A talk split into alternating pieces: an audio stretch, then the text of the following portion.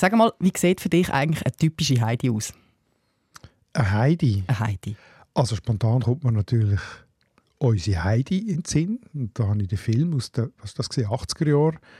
Das kruselhörige, blonde Mädchen ist für mich eine Heidi. Und dann kommt also herzig. Das ist herzig, Schnussig. genau. Und dann kommt mir aber auch noch die Mutter von einem Freund aus Liedertschwil, Basel-Land, in den Sinn. Das ist schon eine Heidi, das ist für mich auch eine typische Heidi. Eine Bäuerin, ganz eine liebe, aber auch ganz eine resolute, also sehr eigene, sehr spezielle, tolle Person. Das sind, wären jetzt zwei Heidis für mich.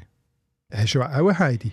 Ja, also für mich ist die erste Heidi auch ganz klar die Film-Heidi, so die auf der Alp mit dem Alpböi und so und den Tierli. Aber ich kenne auch noch eine andere Heidi und das ist für mich ein bisschen komisch, das passt nämlich gar nicht in mein Heidi-Bild. Die ist nämlich etwa gleich alt wie ich, also sehr eine junge Heidi. Für mich ist Heidi etwas Älteres und eher etwas Ländliches. Und meine Heidi, die ich jetzt kenne, wohnt in der Stadt und das passt irgendwie alles nicht so zusammen zu meinem Bild.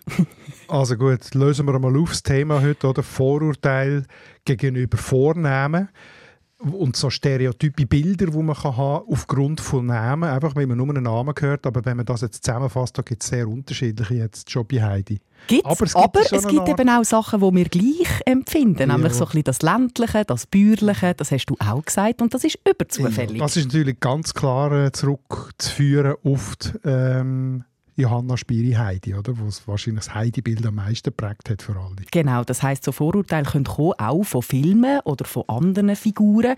Und die Frage, warum und wie das überhaupt stand kommt, darüber diskutieren wir heute diskutieren. Und wir müssen natürlich auch den Elefant im Raum ansprechen, nämlich den Kevin. Ja. Hinter Hanses Heiris Haus hustet 100 Hasen. Auf der anderen Seite flext der Freshie Du mit fettem Karren. Viele finden unsere schöne Mundart ist am Go. Aber lots of people können den ganzen Trouble nicht verstehen.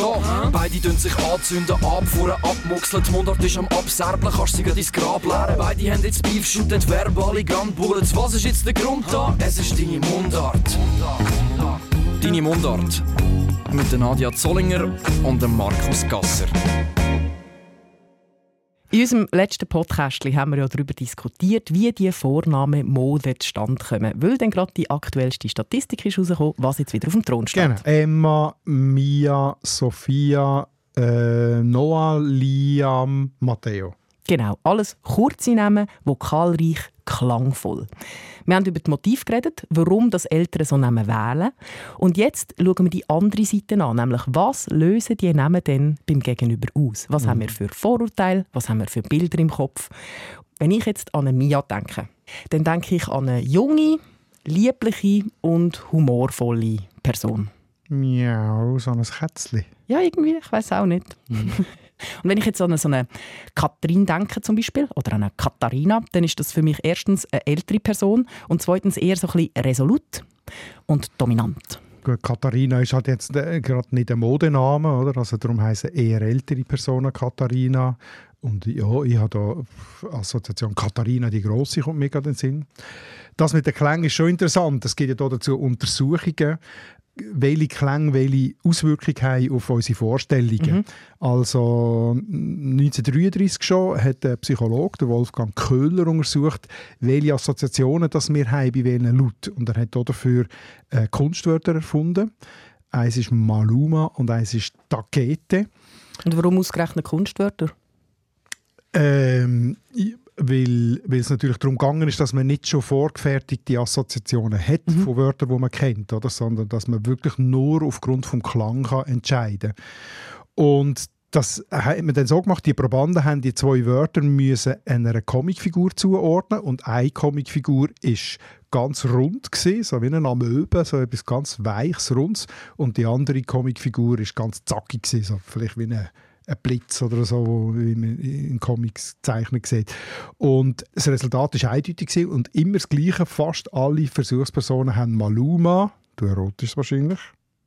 Als rund empfunden. Genau. Und Takete als zackig und spitz. Das nennt man seither der Maluma-Takete-Effekt. Also das ist so ein bisschen in die Forschung eingegangen und ist in verschiedenen Sprachen genau gleich. Und der Grund, warum das so äh, eindeutig ist, hat es leuchtet einem eigentlich unmittelbar ein, damit zu tun, dass die stimmhaften Laut L, M, B, D, G, dass man die als weich empfindet und rund und die stimmlosen harten Laut P, T, K assoziieren wir mit etwas Spitzem und Härtem. Oder? Also die Maluma ist meine Mia und die Hakete ist meine Katrin. So Aber ich gehe ja noch einen Schritt weiter. Ich habe jetzt nicht gesagt weich und rund und eckig und spitzig, sondern ich habe ihnen Charaktereigenschaften unterstellt, nämlich Dominanz und Durchsetzungsvermögen und so das liebe Lustige. Genau, du hast das einfach sozusagen übertragen auf Vornamen. Das haben auch schon Forschende gemacht inzwischen. 2019 haben zwei Psychologinnen das gemacht mit den Vornamen Bob und Kirk für die Männer und Molly und Kate für Frauen und haben die gleiche Aufgabe gegeben, den Probanden. Und dort ist das Resultat auch genau gleich. Oder? Also Bob und Molly hat man den runden Figuren zugeordnet und ähm, Kirk und Kate den eckigen Figuren. Und darum, bezogen auf Namen, ist das inzwischen der Bob-Kirk-Effekt. Ja, aber ich habe sie ja jetzt nicht gezeichnet. ich habe nicht gesagt, dass die Mia mollig und rund ist und Katrin spitzig und eckig, wie so eine Giacometti-Figur, sondern ich habe es auf die Charaktereigenschaften übertragen. Genau, also da sind wir dann bei den Klängen wieder, oder? Also bei Maluma, Bob, Molly und so weiter. Ähm, oder eben Noah, Liam, Emma, Mia, also die, die weichen Konsonanten und Vokal sie assoziiert mit Weichheit und mit sympathisch, mit gemütlich, mit nett, mit lustig und so weiter. Also, also das hat man dann schon auch untersucht? hat man dann auch untersucht, genau. Und umgekehrt Kirk, Patrick, Kate eher mit Aggression, mit Durchsetzungsfähigkeit, auch mit Lautstärke, über Lutz. Die Assoziationen zu, zu der Form und zum Klang übertreibt man dann auf Charaktereigenschaften, wie du das gemacht hast. Lange voilà. Rede, kurzer Sinn. Voilà, und darum bist du als Markus der Chef. Gell? Also würde ich jetzt sagen... Ja, Nadia. Gut, ich habe ein K drin und ein, und ein S. R? Aber das R ist eher also ist undefiniert und vor allem fängt es mit einem M an. Also ich würde mal sagen, Mischform, he? so ein bisschen alles. Deine Mundart. Wir müssen über den Elefant im Raum reden. Der Kevin, das war ja so ein Modename in den 90er Jahren. Wahrscheinlich ausgelöst auch von diesen Filmen «Kevin allein zu Hause» und wo er dann überall noch allein war. Mhm. Und es gibt ja noch ähm, «Der mit dem Wolf tanzt». Kevin Costner, ja, ja genau. Das, ist das könnte vielleicht auch noch einen Einfluss mhm. haben. Jedenfalls, Anfang der 90er hat es ganz viele Kevins gegeben. In der Schweiz, jeder 57. geborene Bub hat Kevin geheissen. Das ist verreckt viel. Das ist ziemlich viel, ja. 1991 war dann noch der, jeder 67. Gewesen. In Deutschland hat es noch mehr gegeben. 1991 war es auf Platz 3 gewesen, von den mhm. beliebtesten Bubennamen. Also in der Ex- BRD. Mhm. Also in der DDR war es äh, Platz 5, gewesen, also auch top. Man hat ja mal gesagt, es sei ein typischer DDR-Name. So. Voilà. Aber das stimmt offenbar nicht. Also es ist in beiden Teilen von Deutschland vom, äh, von der vereinten BRD. Es hat, sich auf jeden Fall, genau, es hat sich auf jeden Fall bis 1994 hat sich in der Top 10 gehalten, der Kevin. Ja. In der Schweiz noch kurz der Abstieg. 2000 sind es noch 307 Kevins gewesen, mhm. Rang 14. 2022 nur noch 40, Rang 213. Bam! Was sind wir gesehen? Markus und Nadja. Ähm, von no, mir hat Noch weiter unten. Ja, noch weiter unten. Mhm. Ja. Ja. Also Kevin hat es hier geschlagen. Ja. Von mir hat es 23 gegeben. Aber entscheidend noch. ist ja, dass Kevin in dieser Zeit einen rasend schlechten Ruf bekommen hat. Mhm. Ähm, Die Frage ist, warum? Genau. In den 2000er Jahren sind ja dann die vielen Kevins ins Jugendalter gekommen, ins mhm. Pflegelalter. Oder? Und haben dann plötzlich als Symbol müssen anheben für gewisse Sachen. Besonders in deutschen Medien ist das der Fall gewesen, in der Schweiz nicht ganz so krass, man hat das ein bisschen übergeschwappt. Ist dann der Begriff Kevinismus aufgekommen und damit ist das Vorurteil gemeint gewesen, es gäbe sogenannte klassische Unterschichtennamen, wo dann eben Kevin dazugehört. Also finanziell schwächere Eltern aus sogenannten unteren sozialen Schichten würden ihren Kind überdurchschnittlich häufig englische Namen aus der Unterhaltungsindustrie geben. So Mandy, Peggy, Justin, Marvin, Cedric, Vanessa, Angelina oder eben Kevin. Also alles Namen aus der äh, Pop Welt. Also ja, aber halt mal, das heißt ja noch lange nicht, dass jemand aus einer Unterschichtsfamilie dann auch muss verhaltensauffällig sein muss. Genau, das, das hat ja noch nichts mit dem negativen Image zu tun. Genau, aber was diskutiert worden ist, ist, dass dann die Kinder drum mit Vorurteilen zu kämpfen haben in der Schule oder bei der Lehrstellensuche und das haben dann wiederum viele Studien tatsächlich bestätigt, dass es diesen Effekt gegeben hat. Aber wie du sagst, es ist natürlich ein Vorurteil, das sich perpetuiert hat. Also verselbstständigt hat. Weil Lehrer hat, genau. Vorurteile hatten, sind dann die Kevins abgestempelt worden und haben sich dann entsprechend vielleicht eben auch verhalten. Genau. Es hat hier eine sehr äh, aufsehenerregende, bekannte Studie gegeben, 2009. Die Erziehungswissenschaftlerin Astrid Kaiser aus Oldenburg mit ihrer wissenschaftlichen Assistentin hat hunderte von Grundschullehrern gefragt, was sie mit bestimmten Namen assoziieren. Mhm. Und dort ist sehr eindeutige Resultate herausgekommen. Maria und Hanna sind für die Grundschullehrer grundsätzlich freundliche Mädchen, die im Unterricht gut mitmachen, nett und unauffällig die Braven. sind. sind auch Simon und Jakob, die Braven. Okay. Aber Kevin, Justin, Chantal, Mandy, die sind verhaltensauffällig, frech. Also konkret 80 Prozent von den Grundschullehrern, die mitgemacht haben, haben Marie mit einem verhaltensunauffälligen, freundlichen Kind verbunden, während sie bei Kevin auch zu 80 Prozent gemeint hat, dass sie eher auffällige, freche Kinder. Und sie haben eben die kleinen Kevins und Mandys ganz bewusst in einer bildungsfernen Unterschicht zugeordnet. Das ist aber gar nicht flott. Nein. Darum, auf das aber hat es nachher so einen ja, ironischen Kevin-Song gegeben, und zwar von Pigor Eichhorn. Und da ist mal der Refrain. Auch wenn er das Wort Chirurg noch nicht ganz richtig buchstabiert, es ist ein Kevin, der dich bald operiert.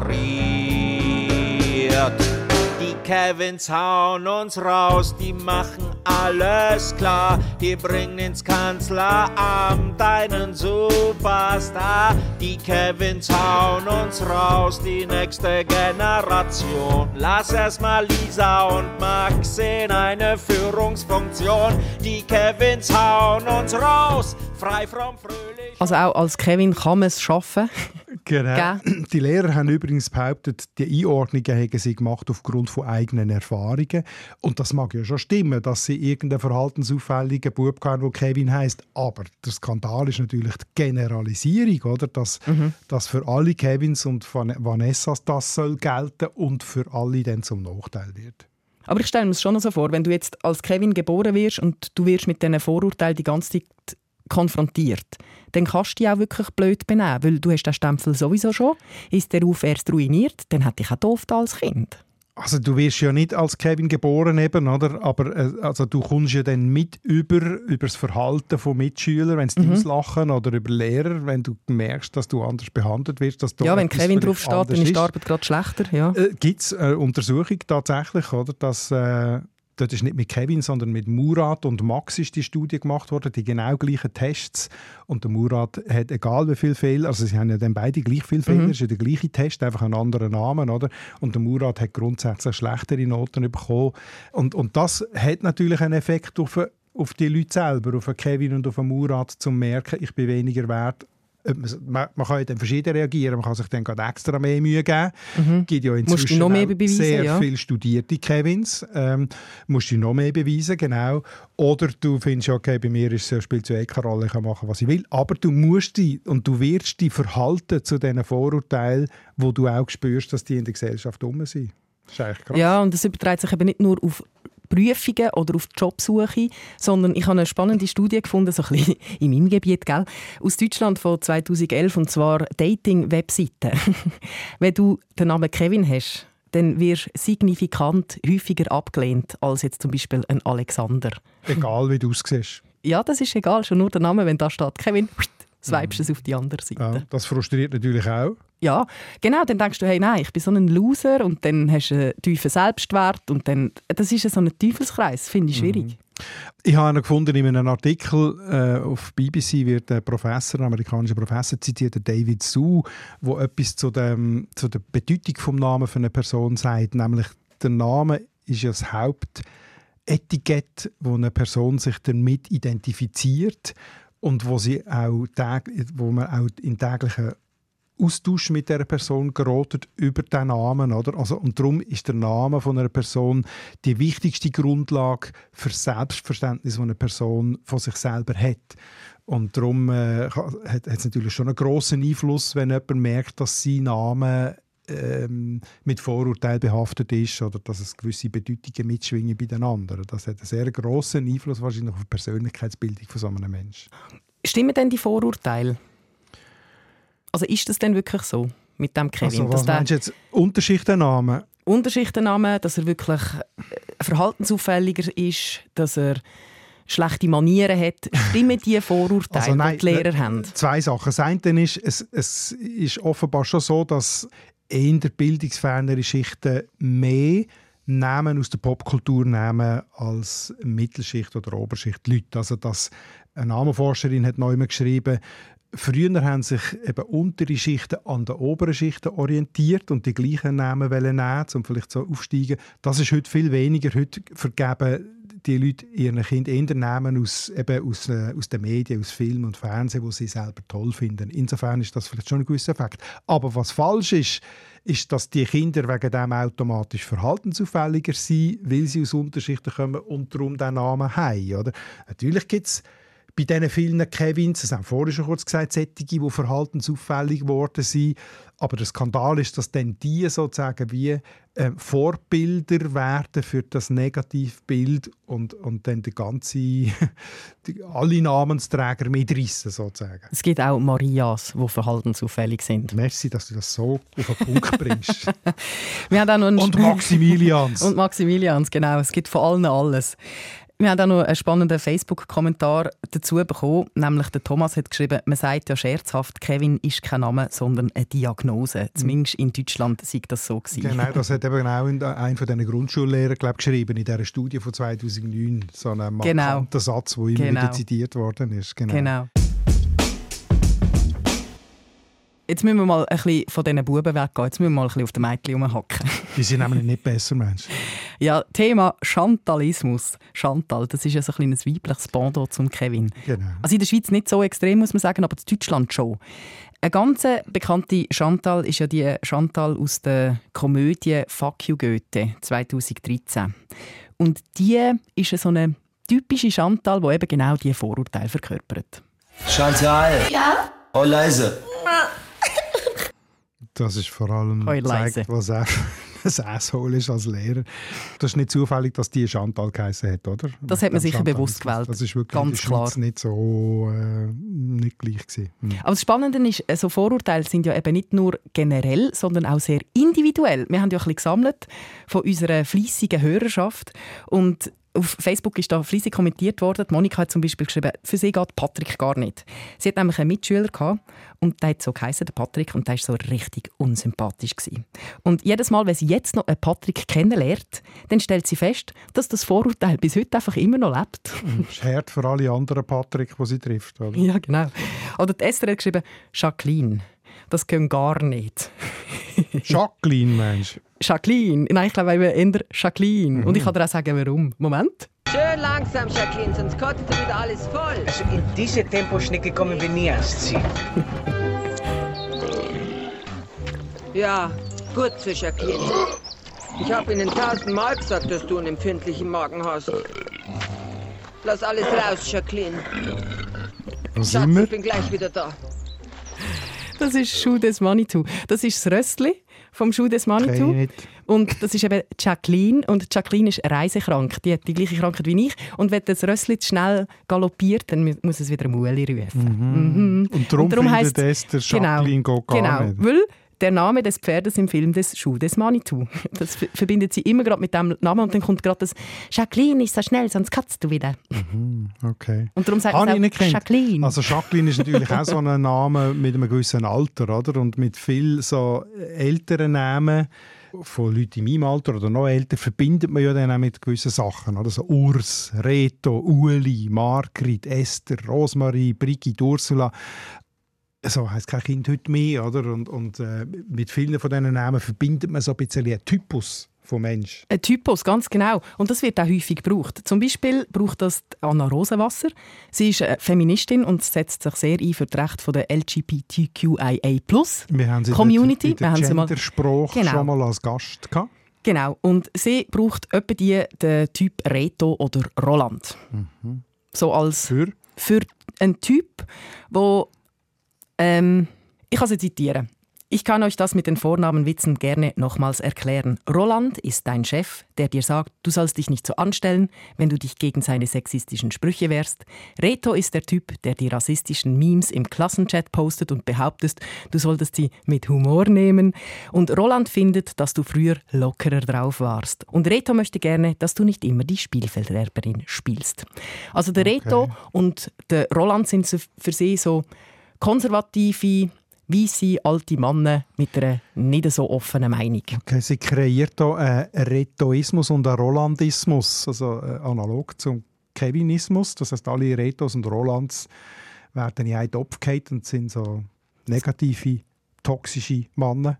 Ja, es geht ihr glaub, mehr darum, dass man sich gegen so Rolands und gegen so Retos, die sich so verhalten, wie sie es schreibt, soll wehren und nicht, dass alle grundsätzlich böse sind. Okay. Nehmen wir also so. Nehmen wir so.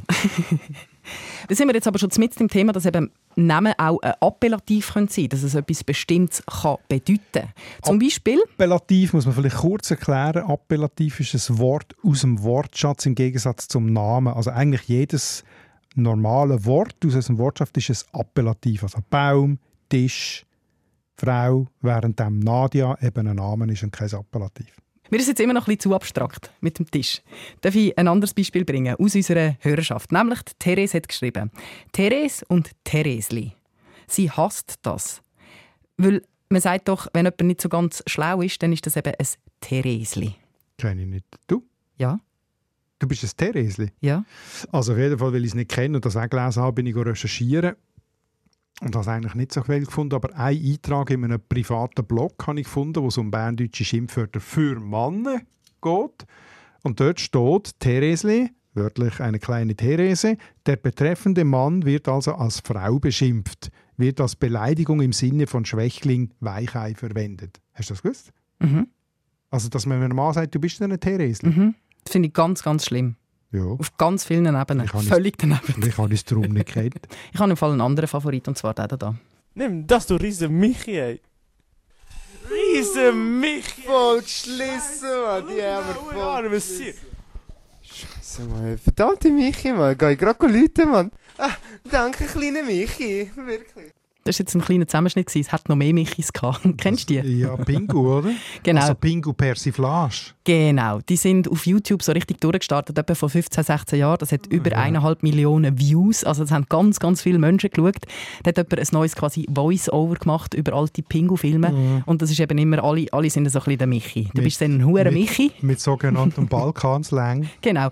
Und ist hure Michi, das höre ich im Fall die von meinen Studenten, gell? Ja, ist lustig. Ich habe das wirklich nicht kennt und bei dem aber auch begegnet. Vor ein paar Jahren habe ich eine Strassenumfrage gemacht, was die Leute ihre Lieblingsschimpfwörter sind oder was sie für Schimpfwörter brauchen, wenn sie richtig hässlich sind. Und dann ist ein kleiner Bub auch, hat das Interview mitgemacht, ich weiß nicht, 8, 10, und der hat dann gesagt, du Hure Michi. Siehst Und da habe ich das, das erste Mal gehört.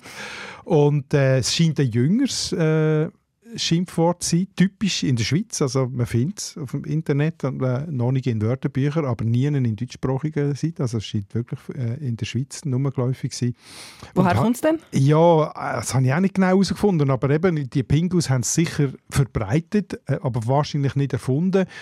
Vermutlich ist es eher im Raum Zürich entstanden, weil alle Belege, die man hat, sind eher aus dem Raum Zürich wahrscheinlich vielleicht eben vor etwa 20 Jahren und vermutlich auch, weil es dann halt sehr viel Michaels noch gegeben hat, also die Häufigkeit vom Namen Michi, äh, vielleicht ist auch ein ganz bestimmter Michi Grund gelegen. Und dann wo, hat sich einfach verselbstständigt. verselbstständigt, eben, also da habe ich die Wurzeln nicht wirklich herausfinden können. Beim Kevin kann man das ja, aber bei Michi habe ich das jetzt nicht können. Aber es könnte schon auch sein, dass der Michi einfach ein häufiger Name war und er darum gute Chancen hatte. Genau. Und das knüpft ein bisschen an das, was du mir letztes Mal erzählt hast, nämlich Hinz und Kuhns. Genau. Das war einfach im Mittelalter so häufig, gewesen, dass es am Schluss für einfach jeden ist gestanden, jeder x-beliebig. Ja, genau. Jetzt kommen wir aber andere Namen in Sinn, wo ich nicht so genau weiß, woher das kommt. Zum Beispiel der Säunickel und der Sufludi. Also der Nickel ist für mich ein Nikolaus oder Niklas oder so. Aber der, der, der Ludi? Niki, der Niki und Niklaus ist auch sehr, sehr ein häufiger Name gesehen, oder? Über lang. Und der Ludi auch. Das ist ein Kosename äh, für Ludwig oder für Leodegar. Leodegar. Ist nicht ganz so häufig wie Ludwig. Äh, aber der Ludwig ist wirklich sehr häufiger äh, Männervorname gewesen. Hat Koseformen gegeben wie der Lodo oder der Lüdel oder der Lutsch oder der Lücki oder auch der Fick. Der Ludwig, das ist dann Fick geworden. Oder eben der Ludi. Und darum der Sufludi. Beim Ludi könnte er auch anders gespielt haben. Äh, Lüdere ist ja trinken, mhm. so Berndeutsch, oder? Hast gelüdert, viel trinken, viel Alkohol trinken. Vielleicht der Ludi, der Suff-Ludi ist vielleicht auch noch viel lüdert. Oder ein Lude oder ein Lode ist auch noch ein altes Wort für, äh, für einen liederlichen Mensch. Also ein Luder? Ein Luder gehört auch dazu, genau. Also hier beim Suff-Ludi ähm, ist vielleicht nicht nur der Kosename für Ludwig, sondern es sind auch andere Assoziationen mitgeschwungen, dass es dann zu dem Schimpfwort Suff-Ludi gekommen ist. Aber es ist ja schon nicht ganz das Gleiche wie Hinz und Kunz, weil Hinz und Kunz ist einfach jeder. Und jetzt der Nickel und der Ludi sind bestimmte Namen, die du genommen hast für eine negative Eigenschaft. Wie ist denn das ja, gekommen? also Hinz und Kunz ist ja ein bisschen ne negativ, oder? Also so jeder ja, nicht, nein, nicht mega schlimm. Wahrscheinlich liegt es ein bisschen in der Natur von der Sache, dass man etwas, das total alltäglich und stinknormal ist, äh, eher für weniger wertvoll halten, also etwas, etwas Außergewöhnliches. also exklusiv meinst du? Und darum sind eben die häufigen Namen eher dann für, als etwas Wertloses gebraucht und haben darum die negative Bedeutung davon bekommen. Wie ist es denn bei den Frauen? Müssen wir schon auch noch thematisieren. Mir fällt jetzt da drinnen ein und die Baben. Als Schimpfwörter, oder? Ja. Das sind auch Kurzformen, Koseformen von Namen. Also drinnen ist Kurzform von Katharina oder auch von Dorothea. Für eine bisschen einfältige, ungeschickte Person. Ähm, und Baben gehört zu Barbara. Ist als Schimpfname für eine dumme Weibsperson, wie sie im Idiotikon heisst, schon 1400 belegt. Schwiegbabe, ein Beleg aus Luzern, ist sogar für Männer gebraucht worden als Schimpfwort «du Babe». Wie beim Teresli vorhin. Findest du daneben? Finde ich nicht gut. du musst es ja nicht brauchen. Nein, wird ja nicht, sonst bekomme ich Hauis. Meine Schwester heisst nämlich Barbara und das hat sie dann gar nicht gern, wenn man sie so nennt. Egal wie. ja. Papsi. Ja, Papsli sage ich manchmal, aber es kommt auch nicht so gut an, muss ich sagen. Und Bärbel, hast du mal mit Bärbel Ja, uh, ganz schlimm. Nein, uh, den fange ich eins. Sind also lange Traditionen, die die Schimpfwörter haben? Ja. Deine Mundart. Aber ich habe noch ein bisschen recherchiert und ich finde es noch lustig, das Phänomen hat ja sogar einen Namen. Das hat ja das Fachwort, nämlich Antonomasie. Kannst ja. du das erklären? Ja, du willst langsam zur Spezialistin da bei uns sein. Das ist eine Antonomasie, das heißt wörtlich eine Gegennennung, Anti, Anto oder eine Andersbenennung, heißt es eigentlich wörtlich. Und es bezeichnet, ist eben eine Bezeichnung dafür, wenn man entweder eine Eigenschaft braucht anstatt einen Namen oder umgekehrt, wenn man entweder einen Namen braucht statt eine Eigenschaft. Name statt Eigenschaft. Das haben wir jetzt ja gehabt, gell? Das ist jeder x-beliebig, ist Hinz und Kunz. Oder du bist also, ein Jockel, oder du bist ein Klaus, ein Grete oder ein Michi. Genau, ich brauche einen Namen, du bist ein Jockel, zum eine Eigenschaft. Oder du bist ein Michi, bist du hure Michi zum die Eigenschaft, du bist ein bisschen ein negativer Mensch, bezeichnet. Ist ein bisschen das Dubeli. Die umgekehrte Antonomasie ist eben, wenn eine Eigenschaft für einen Namen steht, also wenn du zum Beispiel sagst, der Herr der Blitze. Der Zeus. Ist der Zeus, du sagst aber nicht Zeus. Wird übrigens sehr gerne im Shooter gebraucht, diese mhm. äh, Art von Antonomasie, äh, der Flankengott. Wer ist das? da gibt es immer wieder neue, aber einer ein grosser war der David Beckham, war ein Flankengott. Oder der Penalty-Killer bei uns. Penalty-Killer? Ja. Das muss ein Goalie sein. Ja, der Jan Sommer. Aha. Ja, gegen Franken im Sommer. ich bin auf jeden, Fall, auf jeden Fall, äh, man braucht eine Eigenschaft und meint damit eine Person oder also es ist vor allem eine Journalistenkrankheit. Man sagt den Namen nicht, sondern... Dass man es nicht muss wiederholen muss. Das gibt es ja auch übrigens auch bei Städten, oder? Dass du nicht sagst äh, Luzern in einem Text und nicht hundertmal Luzern schreibst, sondern dann brauchst du die Leuchtenstadt oder die Stadt am See oder so. Das ist immer so ein bisschen gesucht. Das ist ein bisschen gesucht. Ah. Das ist mir, glaube ich, einfach zu hoch. Da bin ich ein kleiner Kevin. Es tut mir leid. Jetzt sind wir bei einem Teil von der Metaphorik, oder? Man redet in Bilder und Vergleich. Mhm. Also zum nicht immer irgendwie eben den Namen oder das gleiche Wort brauchen, braucht man Bilder dafür. Ein Spezialfall davon ist, ähm, also wenn wir jetzt wieder zu den Vornamen zurückgehen, der Judas. Das ist ein gutes Beispiel. Da bin ich wieder dabei, das ist die Bibel. Das kenne ich, das ist der Verräter. Das ist der Verräter. Genau. Du Judas kann man sagen. Als du elender Verräter. Du bist ein Ratschbesser. Wahrscheinlich wie du Jockel, oder? Also, Schlimmer. Ja, es ist nicht die gleiche Bedeutung, aber ich meine jetzt in der Funktion, wo, ja, es, wo man den Namen braucht. Oder der äh, Casanova, Er ist ein Casanova. Da weiss ich genau, was du meinst. Und beim Adonis auch. Hübscher Mann. Hm. Ich, beim Adonis, beim Casanova, ist ein Liebhaber. Ja, Geht kann man zurück. aber auch machen. Muss man Geht nicht, kann man machen. auf die, die historische Figur, die es geht im 18. Jahrhundert, wo seine, äh, seine Autobiografie bekannt worden ist. Ich würde sagen, wir haben jetzt aber genug Fachwörter gewälzt. Letzte Frage, die wichtigste eigentlich, warum das alles? Warum bekommen Namen eine Bedeutung und werden eigene Wörter und zum Teil sogar Schimpfwörter? Die Warum-Frage, das hat Warum? mich bei meinen Kindern schon zur Verzweiflung getrieben, weil manchmal kann man es ganz einfach erklären, manchmal nicht. Du kannst auch jetzt etwas erfinden.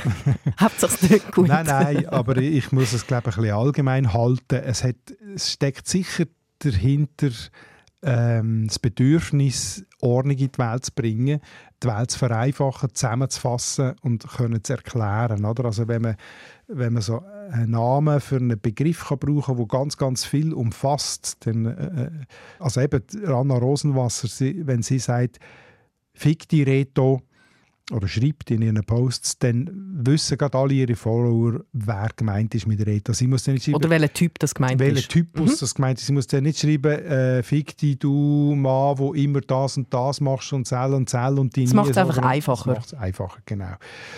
Und das sieht man ja auch beim Kevinismus, oder? Also man meint da damit, wenn man Kevin sagt, ah, alles klar. Für mich war das übrigens lange der Hans-Peter. Warum? Wegen dem Song von Zürich West, Ah, voilà. Hans-Peter. Da kannst du dich erinnern, also äh, bist mit dem Velo in der Stadt, äh, ist es die Wopper, flirtest mit einer Frau, es sieht nach einem guten Oben aus und da kommt der Hans-Peter mit seinen hellen Haaren. Und dir, Und tropft, nimmt die Frauen weg. und dir tropft der Wopper auf die Sandalen. Hans-Peter, früher oder später, kommt der Hans-Peter, früher oder später. Hans-Peter, ich warne dich, Hans-Peter, ich hasse dich,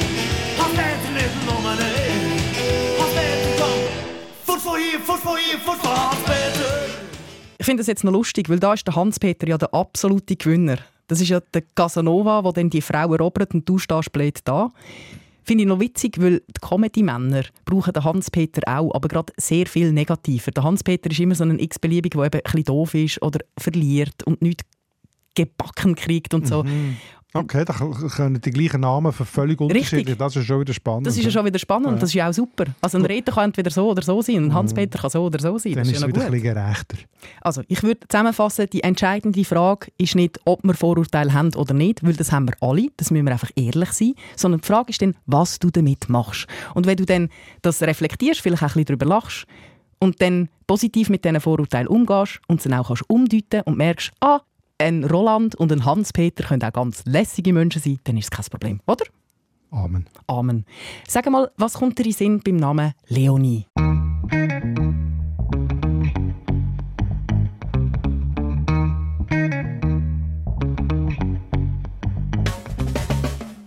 Leonie. Äh, Ist rund, gell? Ist eher rund. Da kommt mir in den Sinn, dass die Tochter von guten Freunden Leonie heisst. Dann kommt mir in den Sinn, dass Leonie ein sehr beliebter Name war, aus diesen Statistiken, die ich hier gewälzt habe. Und dann kommt mir natürlich in den Sinn, und ich gehe davon aus, dass du wegen dem fragst, dass das unser nächster Gast ist im nächsten Podcast. Ganz genau. Und das ist ein besonderes Podcast. Und zwar gerade wegen zwei Sachen. Erstens, wir machen mal wieder unsere beliebte Kategorie auf Dialektratis. Graubünden. Ganz genau, aber das mal sogar vor Ort. Wie lässig ist das denn? Wir sind vor Ort, wir sind nämlich in Graubünden selber, nämlich wieder in Arosa am Mundart Festival und machen das live vor Publikum. Das ist wunderbar. Und unser Gast ist eben Leonie Barandun Alig. Sie ist aus Obersachsen und redet sehr, sehr markanten oder Obersachser Walser Dialekt, lebt aber selber äh, in der Gegend von Chur. Das heißt, hat um sich herum den Dialekt vom Churer Rheintal, wo total anders ist. Also sie äh, repräsentiert sogar, sozusagen die verschiedenen Dialekte, die es in Graubünden gibt und kann uns sicher auch sehr gut Auskunft geben, wie es ist, mit diesen zwei sehr unterschiedlichen Dialekten zu leben. Und von euch würden wir jetzt gerne wissen, was für dich der typische Bündner Dialekt ausmacht. Entweder, weil du es hörst als Nicht-Bündner oder weil du selber Bündner bist und sagst, das ist das Herz von meinem Dialekt. Schreib es uns auf mundart.srf.ch.